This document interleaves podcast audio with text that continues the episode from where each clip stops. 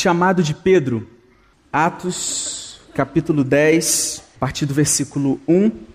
Do versículo 1 ao versículo 5, a palavra de Deus nos diz assim: E havia em Cesareia um homem por nome Cornélio, centurião da corte chamada italiana, piedoso e temente a Deus com toda a sua casa, o qual fazia muitas esmolas ao povo e de contínuo orava a Deus.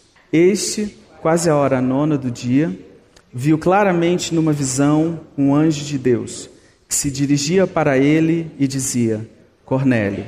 Este, fixando os olhos nele e muito atemorizado, disse: Que é, Senhor?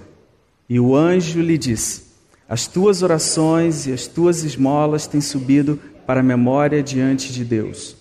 Agora, pois, envia homens a Jope e manda chamar a Simão, que tem por sobrenome Pedro.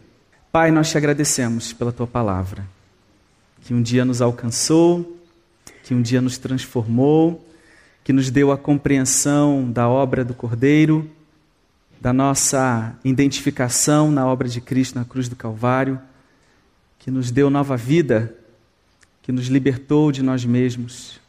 E agora estamos diante da tua palavra e pedimos que pela tua graça, não pela nossa capacidade, mas pela tua graça, pela tua generosidade, pelos teus méritos. Nós pedimos que o teu Espírito Santo nos ilumine e nos dê a graça de compreender as Escrituras. Oramos em nome de Jesus. Queridos irmãos, esse, esses versículos iniciais, o texto introdutório aqui no livro de Atos, ele nos apresenta dois personagens principais. Cornélio e Pedro, ambos localizados em cidades distintas. E eu gostaria que você criasse aí na sua mente é, esses dois cenários, porque o texto vai tratar de dois cenários: de dois homens em duas cidades diferentes, sendo visitados pelo Senhor, numa cidade, na cidade de Cesareia, Cornélio, e na cidade de Jope, o apóstolo Pedro. Cornélio morava em Cesareia, enquanto Pedro morava em Jope, uma cidade, ah, uma distância aproximada de 50 quilômetros. Nós vamos perceber que o Deus que fala com Cornélio em Cesareia também fala com Pedro em Jope. Estabelecendo um paralelo entre esses dois homens, é perceptível que Cornélio representa os povos não alcançados ou seja, aqueles que ainda não ouviram o Evangelho, enquanto Pedro representa a igreja, aquela que recebeu de Cristo a tarefa de levar o Evangelho adiante. Nós perceberemos aqui na, na, na análise do texto de que Cornélio não tinha conhecimento do Evangelho de Cristo. Ele era como muitos representantes de povos não alcançados, nós temos cerca de 6 mil povos ainda não alcançados no mundo, ou seja, 6 mil povos que não têm entre eles uma igreja plantada, 6 mil povos que não têm a palavra de Deus, a Bíblia traduzida na sua língua, 6 mil povos que não têm entre eles missionários testemunhando o Evangelho. Cornélio estava nessa condição, ele não tinha conhecimento do Evangelho. Pedro tinha conhecimento do Evangelho. Pedro representa a igreja. Pedro é aquele que foi transformado pelo Evangelho e que agora é convocado para testemunhar do Evangelho aqueles que ainda não ouviram. Cornélio é descrito no texto como um homem de autoridade. Ele era centurião da corte chamada italiana, um homem que tinha é, sob a sua autoridade soldados. Ao mesmo tempo, ele é descrito como um homem piedoso e temente a Deus ele não conhecia o Evangelho, ele tinha algum conhecimento sobre Deus, o que é muito comum entre os povos, entre as, as religiões. Contudo, ele não era um judeu, ele também não era um prosélito, um convertido ao judaísmo, e ele não era um cristão. Nós não sabemos exatamente qual era a sua teologia, mas a sua, o seu conhecimento religioso, teológico, produziu nele um homem religioso, que é muito comum. Ele se tornou um homem religioso que temia a divindade, e duas práticas religiosas de Cornélio são descritas no texto. Ele fazia muitas esmolas ao povo e de contínuo orava a Deus. Cornélio me, me, me lembra muçulmanos. Os muçulmanos observam cinco pilares. Para alguém ser um muçulmano, você precisa é, fazer a declaração de fé, né? A qual me referi inicialmente, que está lá na bandeira do Estado Islâmico. Eles chamam de Shahada. Precisa dar esmola aos pobres, precisa orar cinco vezes ao dia, precisa fazer jejum durante o mês do Ramadã. Por último, a peregrinação até a cidade de Meca, na Arábia Saudita. Cornélio não era um muçulmano, mas ele observava aqui dois pilares do Islã. Ele fazia esmolas, ele dava esmolas ao povo e orava continuamente a Deus. Não obstante, do ponto de vista divino, Cornélio carregava consigo um problema capital. Embora ele fosse religioso, embora ele praticasse a sua religião, e, for, e, e, e é descrito no texto como homem temente a Deus, as suas práticas religiosas não estavam fundamentadas em Cristo. Ele não tinha conhecimento do Evangelho.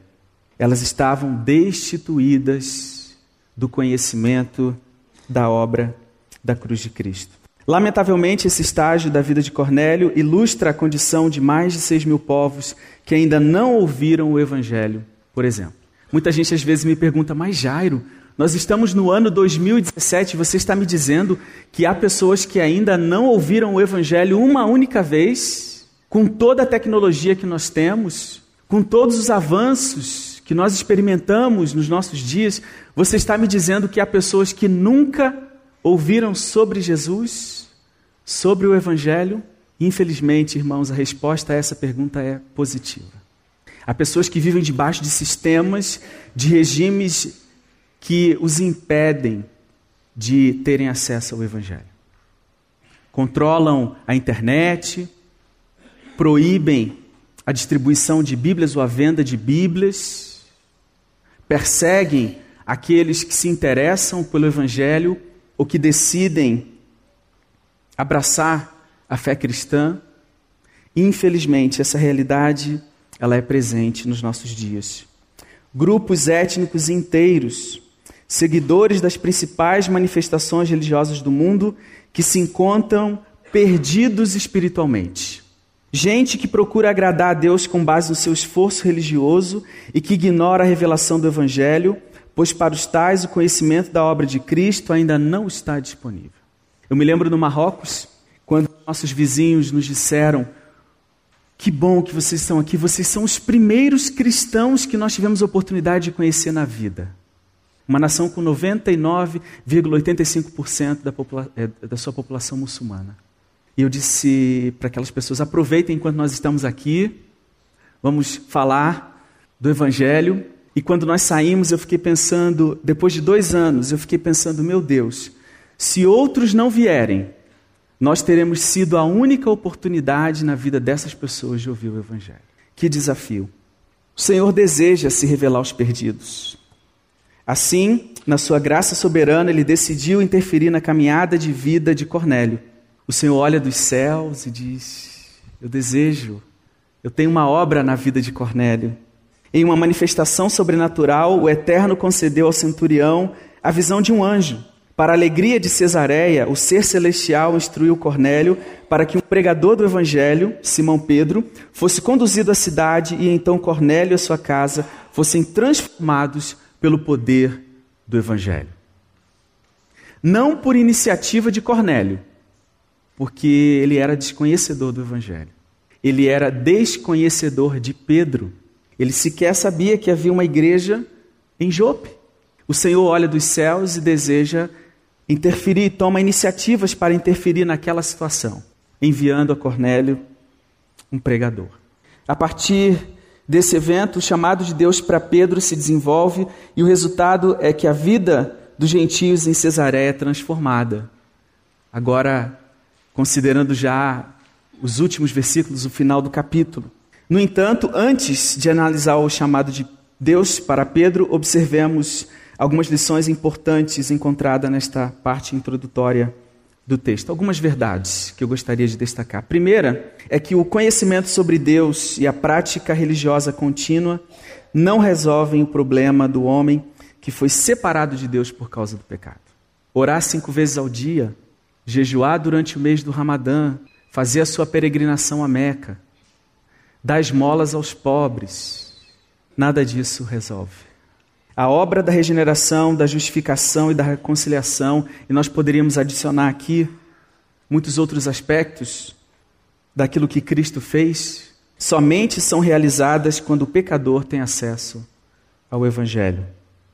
É quando nós temos acesso ao Evangelho, é quando nós conhecemos a palavra de Deus, que então nós somos transformados por aquilo que Cristo fez. Sem esse acesso, sem esse conhecimento, nós estamos perdidos, nós estamos nas trevas espirituais.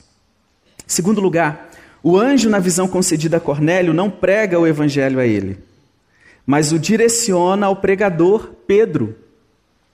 Irmãos, na nossa sabedoria, nós diríamos aos anjos: façam a obra, né? Vão lá, preguem o evangelho. E a tarefa da grande comissão já teria sido realizada se a tarefa tivesse sido dada aos anjos, penso eu. Mas Deus, na sua sabedoria, resolveu não usar os anjos, mas usar a igreja. Mais uma vez, fica evidente no Novo Testamento que a obra da pregação do Evangelho não foi dada aos anjos, mas à igreja. Nós temos outras manifestações angelicais Novo Testamento, e o que nós percebemos em todas elas é que os anjos nunca pregam o Evangelho, jamais pregam o Evangelho. O que eles fazem é direcionar o pregador a um regenerado. São os regenerados que devem testemunhar os não regenerados sobre a obra da cruz que lhes deu nova vida. Os anjos não experimentaram a nova vida. Como é que eles vão testemunhar da nova vida? Aqueles que experimentaram a nova vida é que são convocados para testemunhar da nova vida aqueles que estão na velha vida, aqueles que ainda não experimentaram a transformação que Cristo nos dá, nos concede.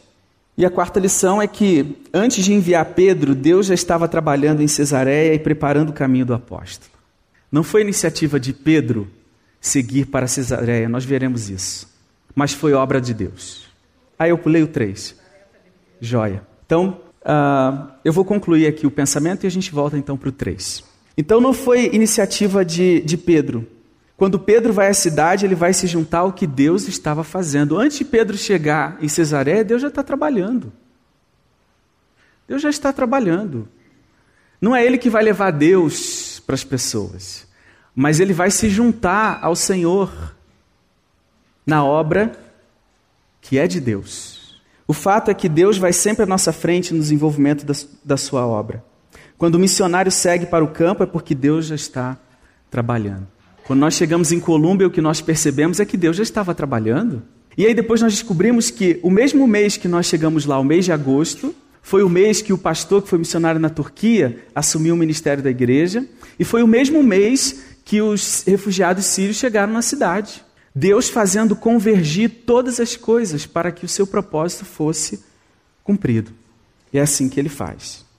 Então, o ponto anterior a tarefa que Pedro foi convocado para realizar, para realizar em Cesareia não nasceu por uma iniciativa de Pedro, mas de Deus.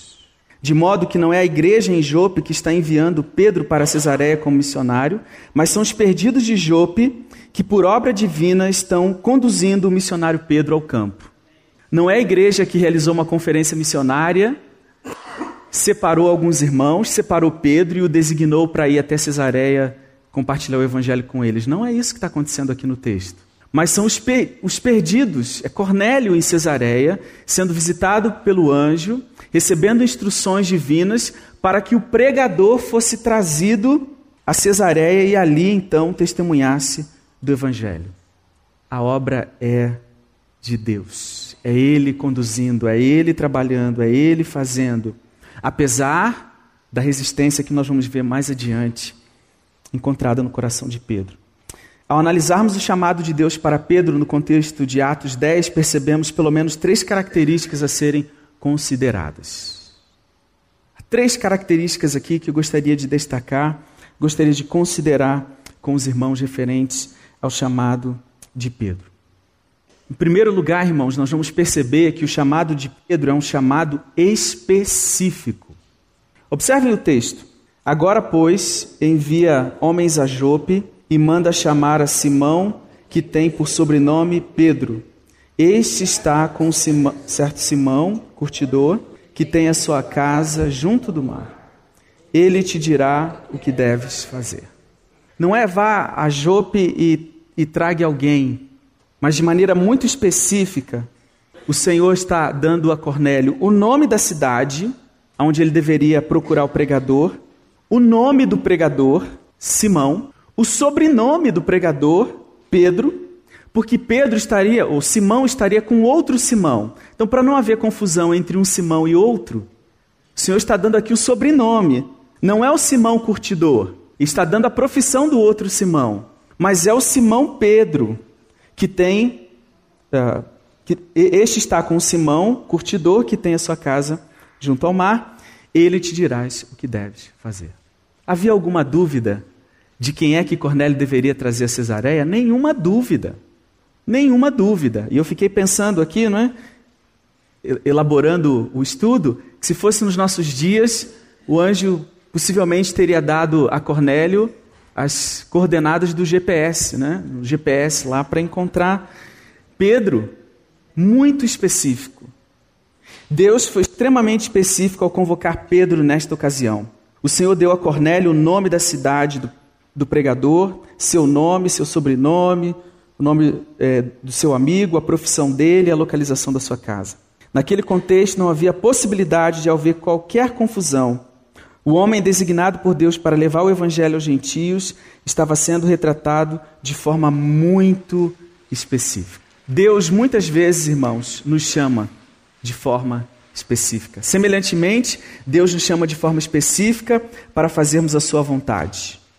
Eu me lembro quando fui chamado, designado para a obra missionária, isso na década de 90, aos 17 anos, quando cheguei na África do Sul pela primeira vez para trabalhar com os refugiados da guerra de Angola. Para um adolescente de 17 anos, conseguir convencer os pais receber o apoio da igreja, ser enviado pelo meu pastor. O Senhor me chamou de forma específica e confirmou no coração de todas essas pessoas o chamado que Ele tinha para a minha vida. De maneira que o, meu, o pastor da minha igreja, da igreja local, os meus familiares, os meus amigos até não tiveram dúvidas de que Deus estava me chamando de uma forma muito específica. Que Deus tem uma obra específica na vida de cada um de nós. Nós precisamos estar atentos ao que ele tem. Não pelos nossos méritos. O chamado dele não, não, não se baseia na nossa capacidade. Muitas vezes eu, eu me perguntei, mas Senhor, por que eu? Com todas as minhas limitações. Eu olhava para o lado e via irmãos mais capazes, mais bem preparados, mais maduros. Por que eu? E não ele? Ou não eles? Mas é a soberania do Senhor, é a graça dele que escolhe quem não é.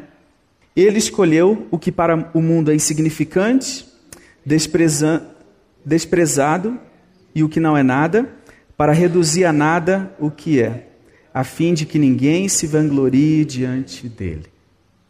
Essa é a sabedoria do Senhor, né? Que no grande dia ninguém diga, ah, eu fiz porque eu era muita coisa. O Senhor me chamou porque ele já sabia, né? Que eu tinha toda a capacidade e o potencial. Isso não vai acontecer. Porque todos nós somos limitados, incapazes, e a gente não obedece porque nós temos capacidade, mas porque cremos que ele capacita o incapaz. Em segundo lugar, o chamado de Deus para, Corné, para Pedro, ele era urgente. Observe, o texto nos diz: e retirando-se o anjo que lhe falava, chamou dois dos seus criados e a um piedoso soldado dos que estavam a seu serviço, e havendo-lhes contado tudo, os enviou a Jope. E no dia seguinte, indo ele seu caminho, estando já perto da cidade, subiu Pedro ao terraço para orar, quase a hora sexta. Logo que o anjo se retira, Cornélio toma providências para que o pregador fosse trazido a Cesareia. Cornélio atendeu imediatamente às instruções do anjo. Curiosamente, ele não esperou o dia seguinte, a semana seguinte ou o mês seguinte para obedecer. Ele tomou providências para que Pedro fosse trazido a Cesareia o mais rápido possível. A urgência do chamado de Pedro não é uma urgência que nós encontramos no coração de Pedro, mas no coração de Cornélio. Cornélio sabia que ele era um perdido espiritualmente. Ele foi instruído pelo anjo de que a obra de Deus na vida dele precisava ser completada. Portanto, ele toma medidas para que o evangelho fosse trazido, para que o pregador fosse trazido e o evangelho fosse pregado. O chamado de Deus para a pregação do evangelho ao mundo é um chamado urgente. Se nós não temos um senso de urgência como igreja, precisamos nos conscientizar de que os perdidos o têm. Muitos deles sabem que o que está em questão é a sua eternidade. Por isso, é muito comum missionários ouvirem a seguinte pergunta após compartilhar o Evangelho com o povo não alcançado: Se você já conhece o Evangelho há tantos anos, por que demorou tanto para nos trazer o Evangelho? Se não é urgente para nós, se eu posso deixar para o final da vida, para quando me aposentar, é urgente para eles. Como aquela história de um casal na Índia que sacrificou o filho e lançou o corpo nas águas do Ganges. E ao saírem do rio, eles encontram um missionário que compartilha o evangelho com eles. Eles creem na pregação, fazem juntos uma oração ali. Mas após a oração, a pergunta é: por que você não chegou antes? Se você tivesse chegado, você tivesse chegado antes, nós não teríamos sacrificado o nosso filho. O chamado de Deus era urgente. Pedro precisava ir logo. Imediatamente, Cornélio toma as medidas necessárias. E já no dia seguinte, os seus emissários estão chegando a Jope a fim de trazer Pedro para Cesareia. E em terceiro lugar, o chamado era transcultural. O chamado de Deus para Pedro era para que ele pregasse o evangelho a um povo distinto do dele. E tendo fome, quis comer, e enquanto lhe preparavam, sobreveio-lhe um arrebatamento de sentidos, e viu o céu aberto, e que descia um vaso, como se fosse um grande lençol atado pelas quatro pontas, vindo para a terra, no qual havia de todos os animais quadrúpedes, répteis da terra e aves do céu. A visão dos animais imundos no vaso parecendo um lençol atado, representava os gentios que eram rejeitados pelos judeus. Até então, como povo, como grupo étnico, os gentios não havia, haviam sido alcançados ainda com o evangelho. Com aquela visão, Deus estava chamando a atenção de Pedro para o fato de que o evangelho não era propriedade de um povo e não podia ficar limitado a qualquer barreira cultural. Pedro, você precisa romper as barreiras culturais do seu próprio povo. Porque o evangelho, ele é para brasileiros, mas ele também é para sírios, para iraquianos, para angolanos, moçambicanos, espanhóis, portugueses, japoneses, chineses, sul-coreanos. O evangelho é para os de Londrina, mas é também para os do Rio de Janeiro, para os de São Paulo, os de Brasília, os do Piauí. O Evangelho é para todos. E a igreja em Jope, a igreja primitiva, a igreja naqueles dias precisava entender isso. Ela precisava entender que não podia reter o Evangelho. Ela não podia omitir o Evangelho aos povos. Porque, afinal de contas, eles deveriam ser obedientes à grande comissão. Eles deveriam praticar a grande comissão e não a grande omissão. Eles deveriam levar o evangelho a todos. A obra de Cristo deve transpor barreiras e se tornar disponível a todos os povos da terra. Na perspectiva divina, não é aceitável que o evangelho seja mal distribuído a ponto de ser conhecido apenas por um pequeno grupo, enquanto é ignorado por muitos. Nós não podemos nos deliciar do banquete espiritual dia após dia e ignorar aqueles que estão passando fome. Aqueles que não têm o que comer. Inicialmente, Pedro resistiu a Deus, e como já destacou o pastor Glenn em um dos seus estudos aqui na igreja, eu acompanhei à distância, né, com, uh, através do áudio, o apóstolo fez a oração mais absurda da Bíblia, né, ao exclamar: De modo nenhum, Senhor. Como é que Deus fala com você, vai a, Jope levar o evangelho aos gentios? Perdão, a Cesareia. Vá a Cesareia levar o evangelho aos gentios? E você diz, de modo nenhum, Senhor. Se Deus é Deus, se Ele é o Senhor, e eu sou servo, não cabe aqui outra resposta senão sim, Senhor. Não, Senhor, não é resposta de servo? Que oração é essa? Coisa estranha. Iraque, sim, Senhor. Síria, sim, Senhor. Jordânia, sim, Senhor. Arapongas, sim, Senhor. Aonde quer que Ele nos enviar, iremos, porque Ele é o Senhor e não cabe outra resposta ao seu chamado senão sim, Senhor. A voz divina graciosamente dialogou com Pedro por três vezes, quando então ele decidiu obedecer. E aconteceu isto por três vezes. O vaso se tornou a recolher, o vaso e o vaso tornou a recolher-se no céu. Repare, quantas vezes Deus falou com Pedro para que encontrasse obediência em seu coração? Três vezes. Quantas vezes Deus falou com Cornélio para que encontrasse obediência em seu coração? uma única vez. Esse contraste parece ilustrar o que disse o estudioso de missões, de missões George Peters, ou Peters. O mundo está mais preparado para receber o evangelho do que os cristãos para propagá-lo. Deus fala com Cornélio uma única vez e ele imediatamente se submete à, à instrução divina. E aí o Senhor fala com Pedro, que representa a igreja, e Pedro resiste. A primeira, resiste a segunda, até que ele se rende, até que o Senhor encontra obediência no seu coração na terceira vez. Por que tal resistência em obedecer?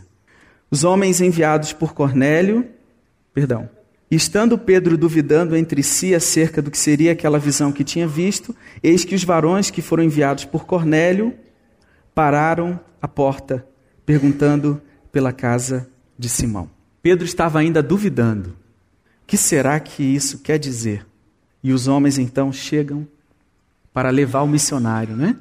Chega aqui o transporte para conduzir o missionário ao campo. É o campo missionário clamando, como aquela tribo em Papua Nova Guiné, que ao saber que uma outra tribo havia recebido um casal de missionários, eles disseram: Isso não é justo.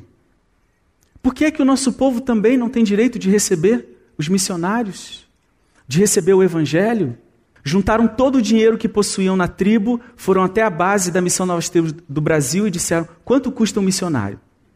Porque já que vocês não nos enviam um missionário, nós queremos comprar um. Os homens enviados por Cornélio chegam à porta do local onde Pedro estava e o levam a Cesareia. O resultado é que o evangelho rompe as fronteiras culturais do judaísmo e produz transformação entre os gentios. Louvado seja o Senhor. E aqui algumas considerações finais. Peço perdão se vou ultrapassar aqui alguns minutinhos, mas vamos concluir. Pedro foi chamado para atender ao clamor de Cornélio e de toda a sua casa. Semelhantemente, Deus nos convoca para atendermos ao clamor dos perdidos espiritualmente que permanecem nas trevas do pecado, sem nunca terem ouvido sobre as maravilhas do Senhor. Deus nos convoca. E essa convocação está em toda a Bíblia, irmãos. A Bíblia é um livro missionário.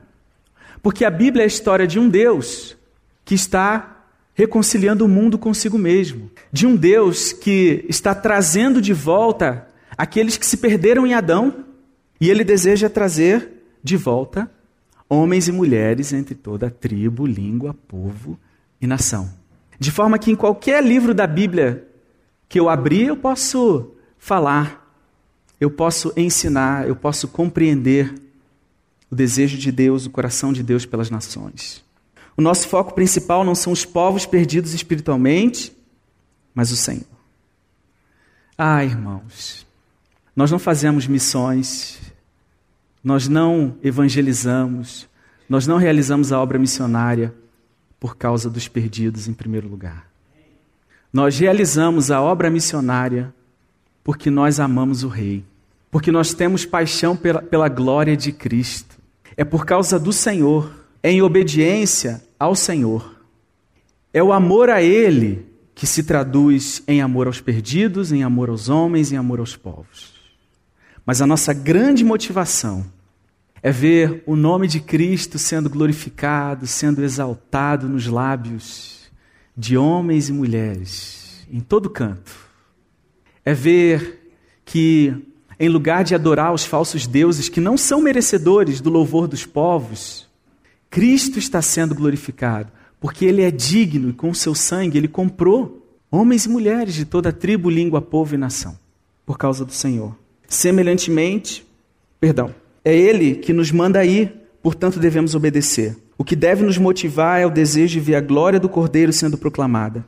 Nas palavras dos cristãos morávios, devemos alcançar para o Cordeiro a recompensa pelos seus sofrimentos.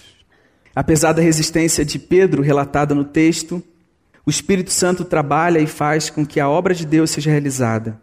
Como no caso de Jonas, ah, Deus então faz com que a obra seja realizada na casa de Cornélio. É encorajador saber que Deus conta conosco, mas que Ele faz a obra acontecer a partir de nós. A, apesar de nós, perdão. E nós somos os privilegiados, né? Deus vai fazer. Ele vai cumprir as suas promessas, as suas profecias, a sua vontade.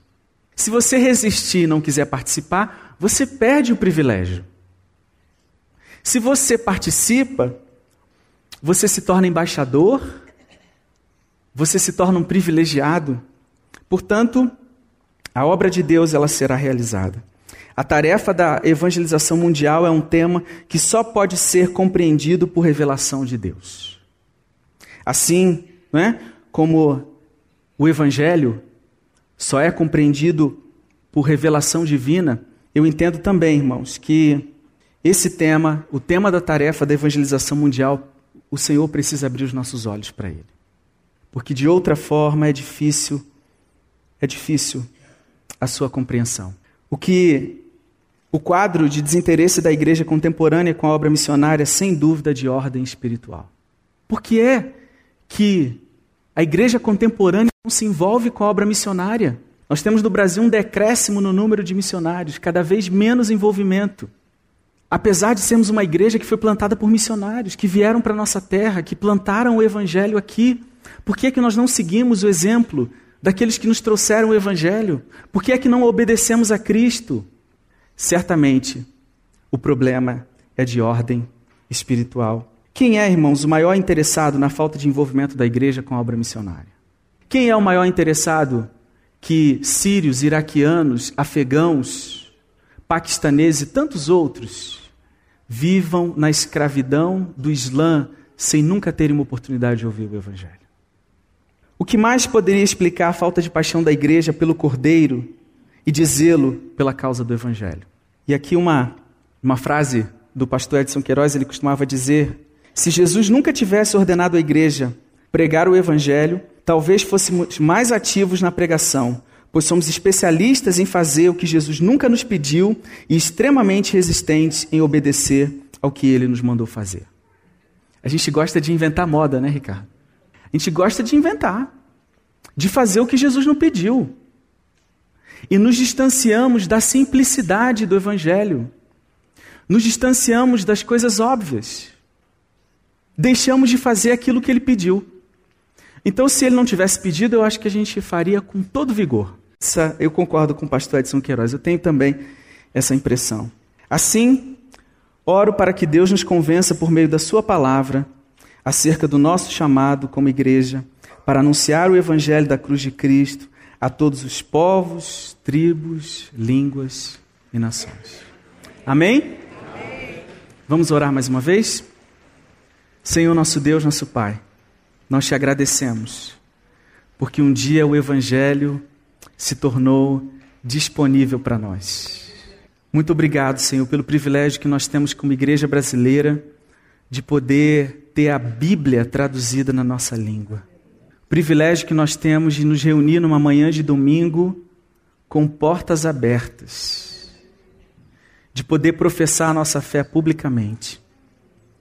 Contudo, Senhor, nós nos lembramos nesta manhã de homens e mulheres que não têm esse mesmo privilégio. De homens, mulheres, crianças, jovens, senhores, senhoras, que nunca tiveram uma única oportunidade de ouvir, Senhor. Pai, nós queremos, não na nossa própria força, não na nossa própria iniciativa, mas pela tua graça, nós queremos obedecer. Que nesta manhã o Senhor encontre obediência nos nossos corações, a fim de que compartilhemos o Evangelho da graça de Deus que nos transformou e que é o poder de Deus para a salvação de todo aquele que crê. Nós oramos em nome de Jesus. Amém. A mensagem que você acabou de ouvir faz parte do Ministério de Comunicação Palavra da Cruz. Temos um grande acervo de estudos bíblicos em áudio e vídeo. Distribuímos também gratuitamente o jornal mensal Palavra da Cruz. Entre em contato conosco pelo fone 0 operadora 43 33 728900 ou pelo e-mail livraria@piblondrina.com.br. Visite-nos pelo site www.livrariapiblondrina.com.br ou acesse www.piblondrina.com.br. Graça e paz.